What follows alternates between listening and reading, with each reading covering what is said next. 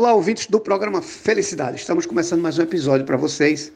É, eu sei que eu estou sempre falando isso, mas para quem está nos ouvindo a primeira vez, entender que durante a pandemia, nós, eu e Fábio Martins, da, que é CEO da Crânio, que é um cara que me ajudou muito hoje a ter o podcast no ar, é, nós decidimos fazer o programa pelo WhatsApp, porque eu sentimos a necessidade de trazer informações para vocês precisas e verdadeiras. Para isso, a gente, graças a Deus, tem bons amigos, bons parceiros e pessoas de coração maravilhoso, que é o caso da doutora Lívia Interminense, ela que é médica, geriatra e paliativista, mestre em cuidados paliativos e atua nas áreas públicas e privadas. Doutora, é, eu logo quero parabenizar a senhora como profissional de saúde, agradecer imensamente pelo risco que a senhora corre de nos atender e agradecer a senhora estar tá parando um tempinho para nos atender aqui no programa e trazer tanta informação que eu sei que a gente vai trazer e aliviar o coração de muita gente com isso que a gente vai conversar aqui. Doutora, é, primeiro eu vou pedir para a senhora se apresentar né, e vou lhe fazer a seguinte pergunta. Como é que a senhora está vendo essa pandemia? O, qual é a informação que deveria estar tá chegando ou a informação que a gente agora seria muito importante a gente passar para a população? Olá, Eduardo. Primeiramente, eu gostaria de agradecer pelo convite, né, de poder participar desse programa que almeja a felicidade e a boa informação para os ouvintes, né? É um prazer enorme estar aqui e principalmente para poder falar um pouquinho, né, do meu trabalho, né, e da minha visão tanto de geriatra como de paliativista perante essa pandemia, né? Em primeiro lugar, meu nome é Lívia, como você já falou anteriormente, sou médica geriatra, sou geriatra e paliativista, médica geriatra e paliativista. Atualmente eu trabalho mais com cuidados paliativos do que com a geriatria em si né? Tanto na rede privada quanto na rede pública. E é, para mim, assim, como para todos os profissionais de saúde, né? A gente, quando via lá aqueles primeiros cenários lá na China, de uma epidemia de alto contágio e de, apesar de taxa de letalidade baixa, mas com repercussão de grande é, monta nos sistemas de saúde de lá, a gente já imaginava, né? A gente, meu Deus, isso aqui, isso não pode chegar aqui no Brasil porque a gente não tem estrutura para isso. E aí, quando a gente se vê ali no início de março, a coisa chegando e do jeito que está agora, né? Estamos perante, chegando na fase do pico, né? E a gente passar da fase do do susto, do medo, né? A gente está agora na, na fase de cair a ficha, de aceitação e de que chegou e a gente vai ter que trabalhar da melhor forma possível para atender as demandas as quais vão ser vão nos ser requeridas, né? É, então, assim, na minha visão, essa pandemia, ela aquele, aquela coisa, né? Dentro da visão do, do esperado e do expectado, a gente nunca iria aceitar algo de tamanha grandeza e de tamanha é, de tamanho poder de colapsar os sistemas, justamente porque a gente já vive numa realidade muito difícil. Então, eu já trabalhei alguns anos em UTI particular, já trabalhei alguns anos em UTI pública e a gente trabalha ali junto com, a, com as emergências, a gente sabia o quanto que o nosso sistema já era ruim para comportar as demandas basais da nossa população, né? Apesar da gente estar em Recife, que concentra, acredito eu, que 80 a 90% do poder de saúde do estado, mas a gente já via que a gente não dava conta. Aí a gente se vê de repente perante uma, um, uma questão de saúde nunca vista antes, né? E com uma demanda enorme de serviço de alta complexidade, com, de alta tecnologia, com maquinário e medicações, né? É, para manter a vida dos pacientes que estão passando pelas, pela, pela fase crítica da doença e a gente ter que montar isso meio que de uma hora para outra. Então é assustador realmente, né? E agora é encarar, né? enfim, vamos falar mais sobre isso né, nesse, nesse podcast da gente, para a gente poder sempre estar tá passando para os ouvintes as melhores informações, né? E de como a gente, como profissional, pode auxiliar os leigos, né, a tomar as melhores decisões, a poder escutar e valorizar as melhores informações para poder realmente auxiliar a gente nesse nessa guerra, né, que é na, na vida real acaba virando uma guerra porque a gente está brigando contra um inimigo que demanda muito do nosso sistema. Então, por isso que tantos que vão morrer, direto ou indiretamente, pela doença, né? Ô, doutora, perfeito, perfeito.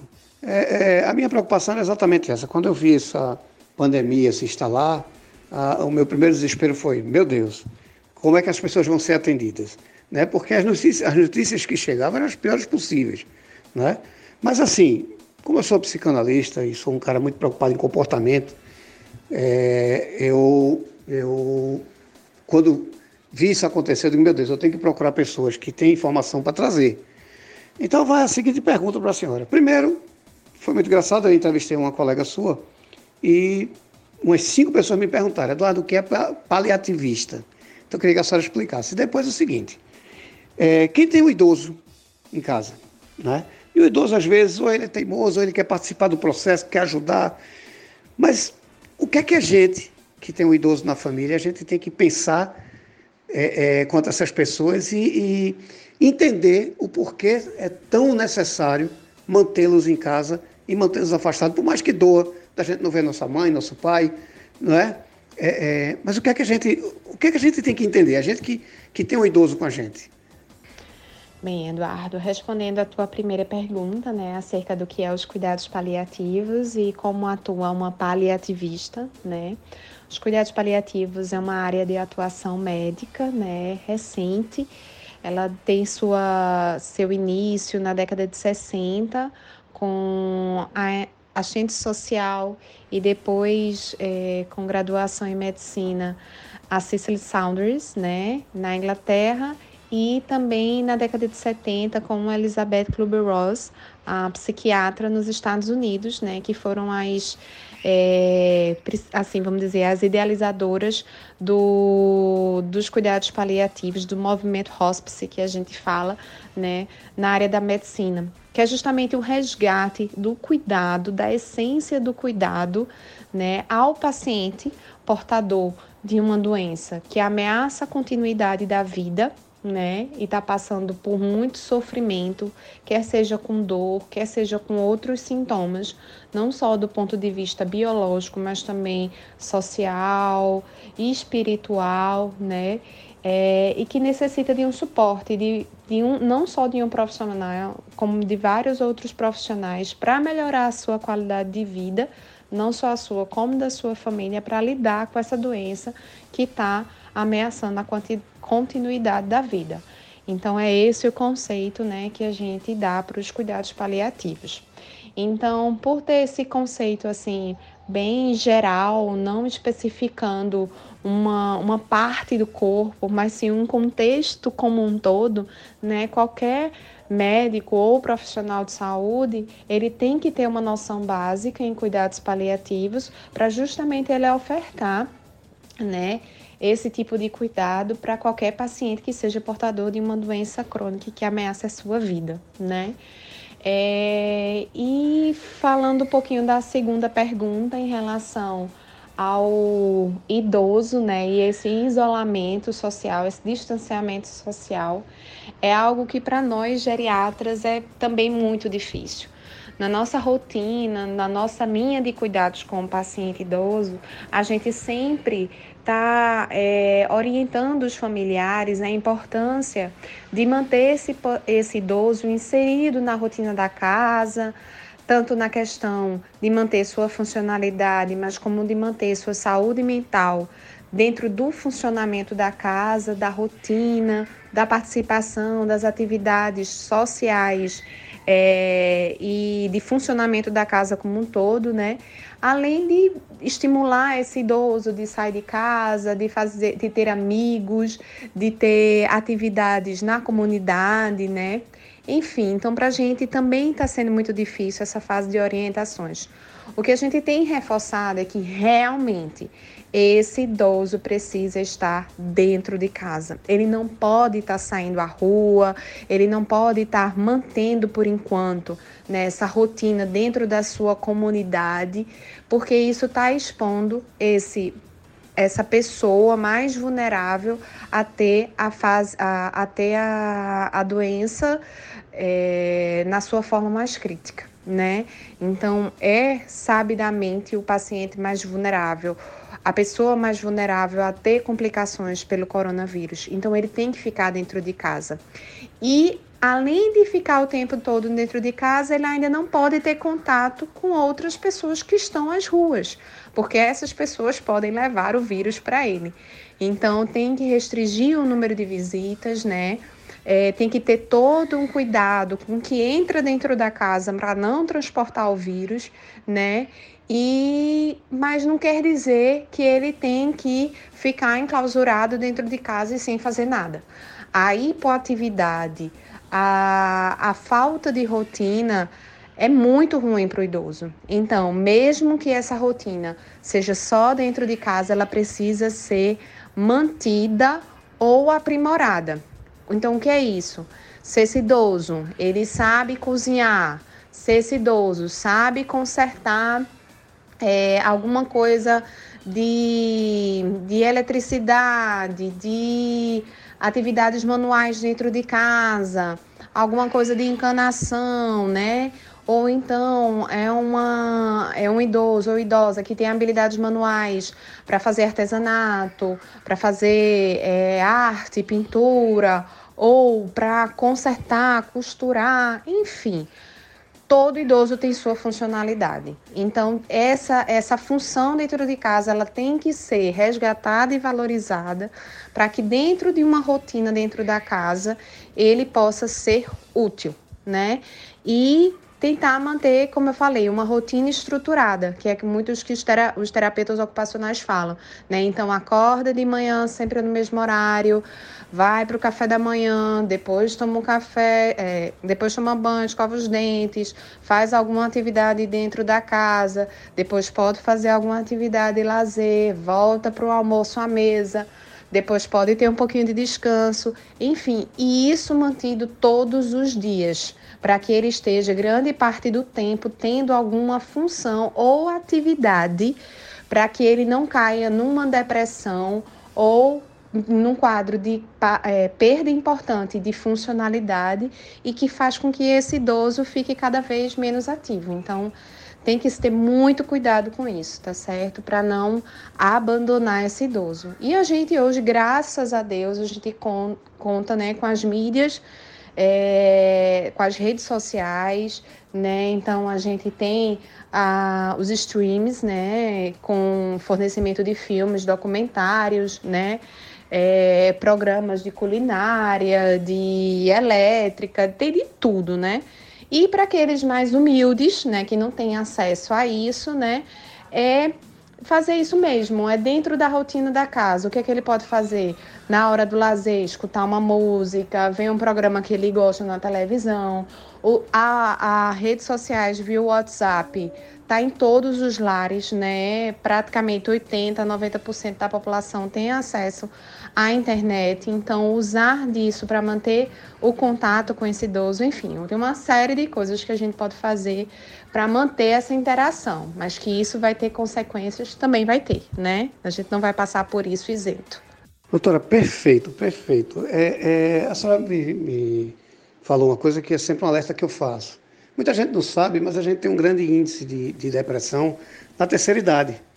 Né? E é uma coisa que eu sempre digo assim: vamos manter nossos idosos ativos, porque a gente sabe, é como eu disse aqui no começo, eu sou psicanalista, e a gente sabe que tem um número muito grande de, de pessoas de, de certa idade, de uma certa idade já mais avançada, em depressão.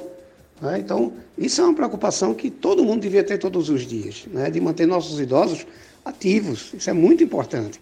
Agora, doutora, olha só, é, vou explorar do seu conhecimento, porque, como eu digo sempre, a gente. É, vou contar uma história rápida aqui, para entender porque eu, eu vou falar isso.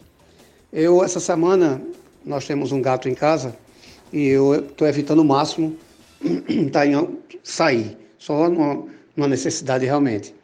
E acabou a comida do gato, eu tenho que ir comprar.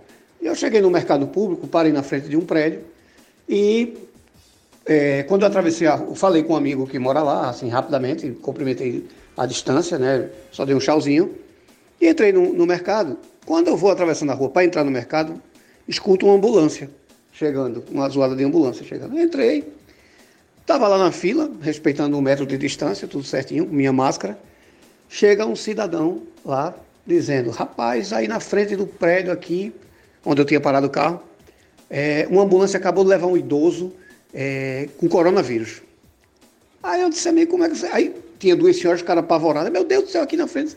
Disse, amigo, como é que você sabe que é coronavírus? Né? Você é médico, é? Ele disse, não, porque o homem estava se tremendo, estava roxo, e levaram ele para o hospital. Aí eu, ah, ok. Aí eu disse, olha, senhora, não necessariamente é coronavírus, né? Se acalme, né? tenha calma, agora vá para casa. É a melhor coisa que a gente pode fazer é se proteger. Quando eu saí, que eu cheguei na frente do prédio, estava esse amigo meu lá. Eu disse, aí, cara, foi que houve? Tá tudo certo? Ele disse, não, rapaz, é. O seu fulano aqui do segundo andar, terceiro andar, que ele, é, ele teve um ataque epiléptico. Veja, então o cara ia atravessando a rua, atravessando, do outro lado da rua, viu o movimento e já chegou espalhando isso. Isso é terrível, né? porque isso se replica muito, muito rapidamente. Então, estou lhe falando isso para fazer a seguinte pergunta: existe alguma informação que a senhora acha que, que era importante passar para as pessoas? Ou alguma informação que a senhora está achando que ainda falta as pessoas conhecerem, ainda falta as pessoas entenderem, porque nesse momento, para mim, informação é tudo. Né? A senhora, como médica, a senhora acompanhando esse processo de perto, tem alguma coisa que a senhora gostaria de nos dizer, assim, dizer, olha, preste atenção, vamos fazer isso. Qual, qual seria o, o conselho que a senhora nos daria agora, doutora? Bom, Eduardo, eu acho que a informação é, ela é sempre bem-vinda, né? E depende muito da sua fonte, né? Da sua origem, se a, a informação ela é real ou se ela é fake, né? Hoje a gente está aí é, numa realidade de onde 70% das informações que correm nas redes sociais são falsas. Então a gente tem que, tem, tem que ter sempre muito cuidado com elas, né? É, o que eu queria reforçar aqui de informação de extrema importância para a população é sobre a real necessidade do isolamento social, né? É, isso até está caindo um pouco a ficha, até mesmo para as pessoas próximas a mim. Né, eu tenho pais idosos, o meu pai tem múltiplas comorbidades, então é aquele idoso que, apesar de extremamente ativo e dono do seu próprio nariz, é, tem alto risco de complicar, de ser um paciente grave e que precise de um leito de UTI. E por vezes a gente discute ao telefone, né, porque a gente não está podendo se encontrar, sobre essa questão isolamento versus abertura de mercado devido às mortes indiretas pela fome e pela pobreza que o distanciamento e o isolamento social pode estar causando. Mas a única forma que fez com que ele enxergasse a importância desse isolamento social é, era quando até semana passada a gente parecia que estava conseguindo controlar a situação. Por quê? Na expectativa inicial, o pico da doença seria entre os entre o dia 6 e o dia 20 de abril. E esse pico parece que demorou um pouquinho a chegar. Não sei se você teve essa impressão, mas foi, né? A gente só com, escutou que é, os estados não estão conseguindo dar conta da semana passada para cá. E o Amazonas foi o primeiro estado a decretar a questão da, do colapso do sistema, né? E hoje, atualmente, a gente está com Ceará e Pernambuco, onde está chegando a ter 90% a 95% dos leitos de UTI já ocupados. Então, isso é o que a gente chama de pico de, de, de de, de ação ou de repercussão da doença no nosso sistema, né? E o, o objetivo do isolamento é justamente evitar esse pico nas demais unidades da, do, do as unidades estaduais do Brasil, né? É fazer com que o sistema dê conta e que ah, os leitos de UTI, os leitos de internamento que estão sendo referenciados ao controle da doença, ela mesmo estando cheia, mas consiga comportar a população que necessite desse suporte, né? Então a gente só consegue isso com isolamento e com distanciamento social. Então por isso a importância de manter. E em relação às mortes indiretas, é aquela coisa que a gente não vai poder responder, mas que se a gente soltar a coisa, o resultado vai ser catastrófico. Então, realmente tem que se manter o isolamento, né? E o governo tem que dar esse suporte para a população mais humilde, junto com as ações de caridade que estão sendo realizadas, para poder frear essas mortes indiretas pelo, o, pela pandemia, né? Não sei se ficou claro, mas é isso, né? A necessidade do isolamento para que o sistema de saúde consiga comportar as demandas, principalmente de, de, de alta complexidade e de suporte avançado, que vai surgir com os casos que vão surgindo ao longo do tempo, né?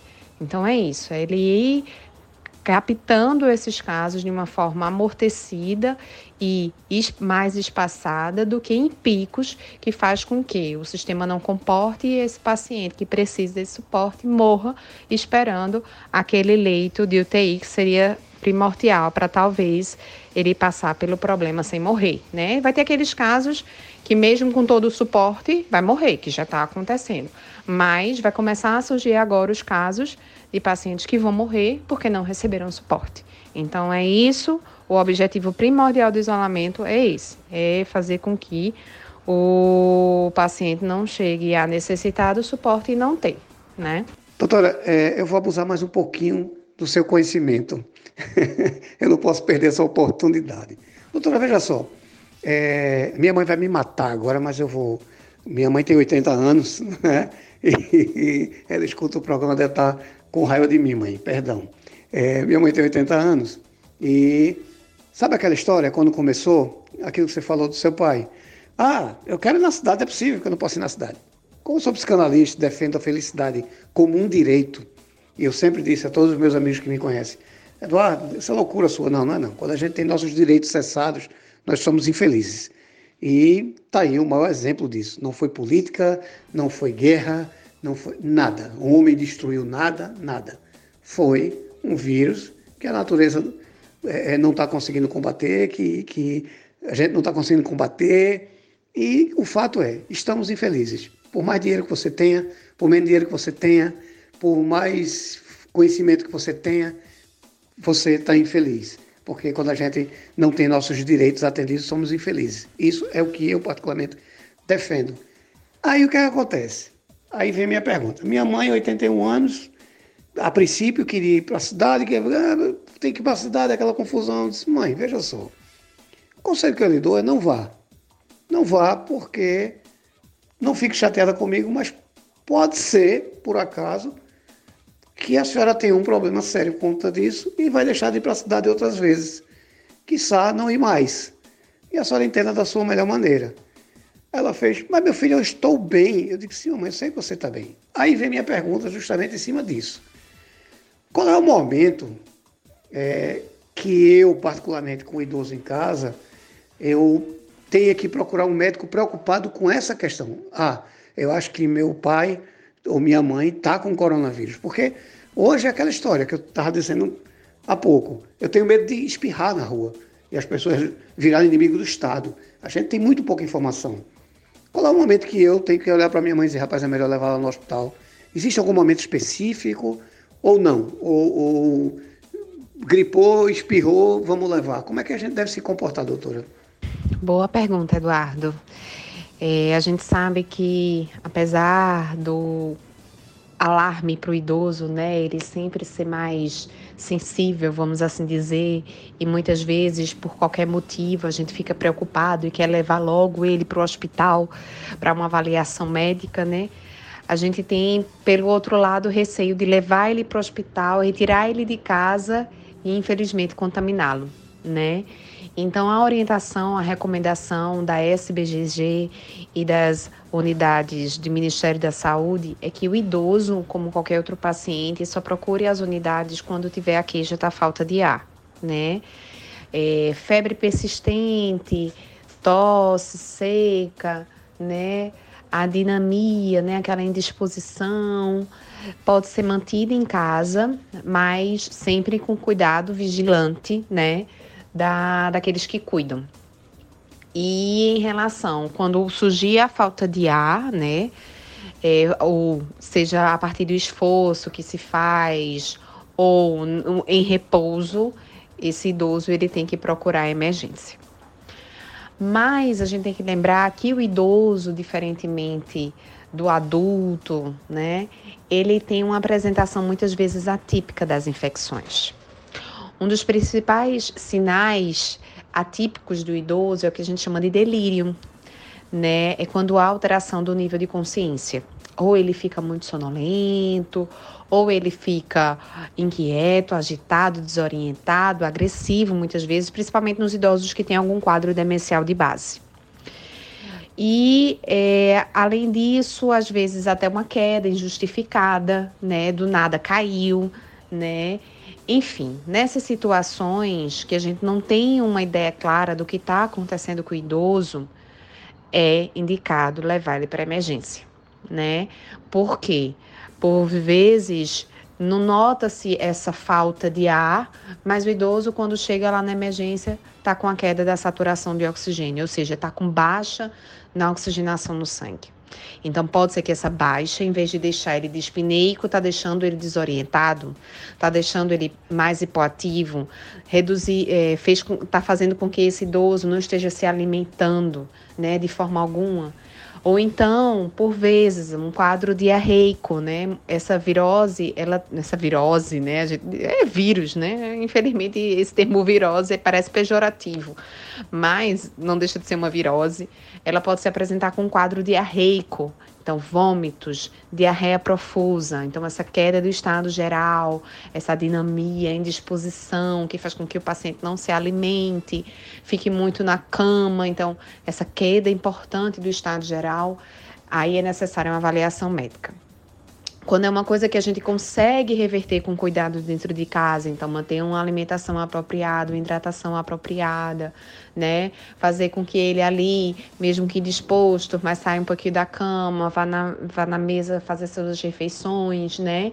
E esteja relativamente se sentindo bem em casa, tudo bem. Agora, quando vem a falta de ar ou vem esses sinais de alerta de que algo mais importante está acontecendo, ou seja, desorientação, muita sonolência, irritabilidade fácil com, com confusão mental e aquela prostração que faz com que o paciente não saia da cama e que a alimentação esteja comprometida, ou até mesmo a hidratação, né? Então é interessante a avaliação, porque a gente só vai conseguir detectar a queda da saturação do oxigênio no hospital, né? Então esses são os sinais de alerta para o idoso, né? O delírio é um deles, né? Muitas vezes até porque o idoso por si só, ele não faz tanta febre, né? Ainda tem essa, né? Além da atipia da, da apresentação clínica, ainda tem essa questão da febre. Os idosos não fazem tanta febre, tanto que os critérios de febre para o idoso às vezes podem mudar. Então, quando a gente sabe a temperatura basal desse idoso, vamos dizer, em torno de 35, 36, ele chega a fazer um 37,3, né? Que é o que a gente chama subfebril, isso já é um sinal de febre, tem algo acontecendo ali. Então, essa mudança de 1,3 na temperatura basal do idoso, ela é significativa. Ou então de 37,8, que é o normal que a gente usa, né? Tem alguns casos, alguns, alguma literatura que até referencia como 37,3 em alguns casos. Porque realmente a, a, a febre no idoso não é tão comum e muitas vezes não é tão alta. Enfim, então são esses sinais de alerta, né? Primeiro deles, a falta de ar, né? O segundo, o delírio, né? Então, é, desorientação, alteração da cognição que previamente, que mesmo que prejudicada, mas está mais alterada, né? Alteração do nível basal do paciente, é, irritabilidade, agressividade, coisa que o paciente normalmente não é e de repente se tornou assim. Pois é, doutora, veja, é, é aquilo que me preocupa, que as pessoas têm que entender que uma profissional falando da, da, da sua qualidade né, da, e do seu conhecimento, é, é, isso que eu também digo toda vez. Vamos, vamos, vamos policiar, né, vamos, vamos ficar vigilantes né, e, e entender que é um processo complicado para todo mundo. Né, é, a gente tem que ter a paciência de explicar aqueles que têm menos paciência. E quando, como a gente tem é, é mais, mais paciência, mais tranquilidade e um, um carinho grande para observar, é ficar vigilante né? e, e tomar orientação com a profissional da sua qualidade, né? que tenha a boa vontade de vir aqui e explicar para a gente qual é o, o, o, passo a passo. Então, isso é, é, é muito importante para o programa Felicidade, é muito importante para quem quer nos ouvir. É, eu ri muito aqui, que a senhora falou assim, vírus, né, não é vou falar assim, é, é, é, muita gente diz assim, ah, tudo é vírus, isso aqui. E é um vírus, não deixa de ser, né? Até eu brinquei um dia desse que eu fui parei numa loja, na frente da loja de carro de um amigo, e ele disse, ah, Eduardo, é, vamos trocar o carro. Eu disse, rapaz, eu estou com vírus. Ele disse, vírus? Que vírus? Vírus do Liceu Financeiro, né? Porque tudo é vírus. Mas na verdade é um vírus. Né? E a gente é, brinca, a gente. Mas é um vírus, e é uma coisa que facilmente contagioso. Então, eu acho que se a gente fizer uso dessas informações que a senhora acabou de nos passar, a gente já vai ter uma tranquilidade muito grande. E é aquela história, né? é, fica em casa, infelizmente quem não vai ficar é porque está tá cuidando da gente. Né? Então eu acho que isso é, é muito importante. Eu quero agradecer a vinda da senhora para o programa. Eu quero agradecer a senhora ter escolhido ser médica e cuidar da gente. É, a partir de hoje, pode ficar certo que a senhora está em nossas orações, porque eu sei da dificuldade, sei do risco, sou da área de saúde também, e sei da importância de todo mundo nesse momento, mas do risco também. Então, eu quero lhe agradecer de coração a sua vinda, é, a sua participação. Vou pedir à senhora para ficar me devendo uma entrevista presencial, que é a que eu gosto de fazer, porque é, é onde a gente é, vai buscar a informação naquele momento, tete a tete, é outra coisa. Eu vou lhe pedir que um dia que tudo isso passar, por favor, venha para o programa para a gente fazer um programa ainda melhor. É, é, mas eu queria lhe perguntar assim: lhe agradecer mais uma vez. Muito, muito, muito obrigado. Dizer que o programa Felicidade, hoje a senhora pode dizer que tem um programa, um podcast, é seu, faça parte dele, tá certo? Faça uso dele. E assim, os ouvintes, as pessoas que estão nos ouvindo, nos acompanhando, como é que eles vão fazer para conhecer seu trabalho, para ser seu paciente? Como é que isso pode acontecer, doutora? Muito obrigado. Ô Eduardo, eu que agradeço a oportunidade de poder falar aqui, de ter recebido o seu convite desde o início do nosso contato, você sempre tão atencioso, solícito, disponível, né, para atender às nossas demandas também, nossos se adaptar aos nossos horários, né, e às nossas rotinas. Né, fico muito feliz né, com um programa desse voltado para a felicidade, para o bem do outro. Né? Então a gente precisa de pessoas como você pelo mundo, mais pessoas como você pelo mundo, né, para proliferar a felicidade e o bem ao outro. Que coisa boa, que coisa boa, né? E estou feliz em fazer parte desse projeto. E vamos embora. Quando essa pandemia passar, quando as coisas se acalmarem mais, a gente se senta pessoalmente, né, e conversa. Vamos dialogar sobre outros assuntos e quem sabe melhores assuntos, né? Com certeza. É, eu atendo sim em clínica, né? faço atendimento particular na clínica Busca Vida do meu, do meu amigo Antônio Rodrigues, é lá na Encruzilhada. E atualmente a gente está fazendo atendimento né, por telemedicina.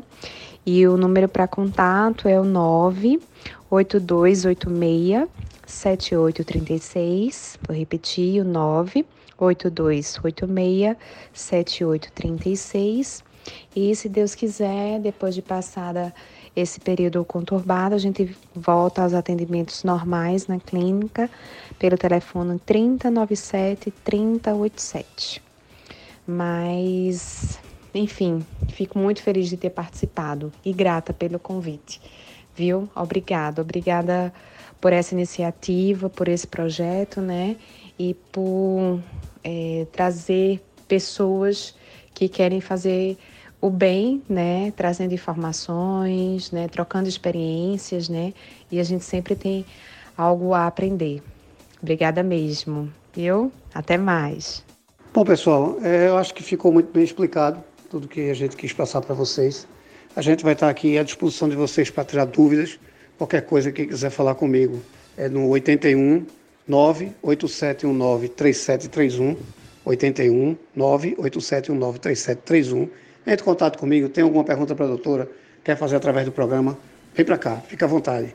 É, mais na frente, se Deus quiser, a gente vai ter muito, muitos temas para discutir e trazer informação para vocês. Então, mais uma vez, doutora, muito obrigado, cuide-se, é, se proteja e muito grato pela sua função, pelo seu trabalho. Vocês em casa também, muito obrigado pela audiência, fiquem com Deus, vamos superar tudo isso e até o próximo programa. Muito obrigado a todos.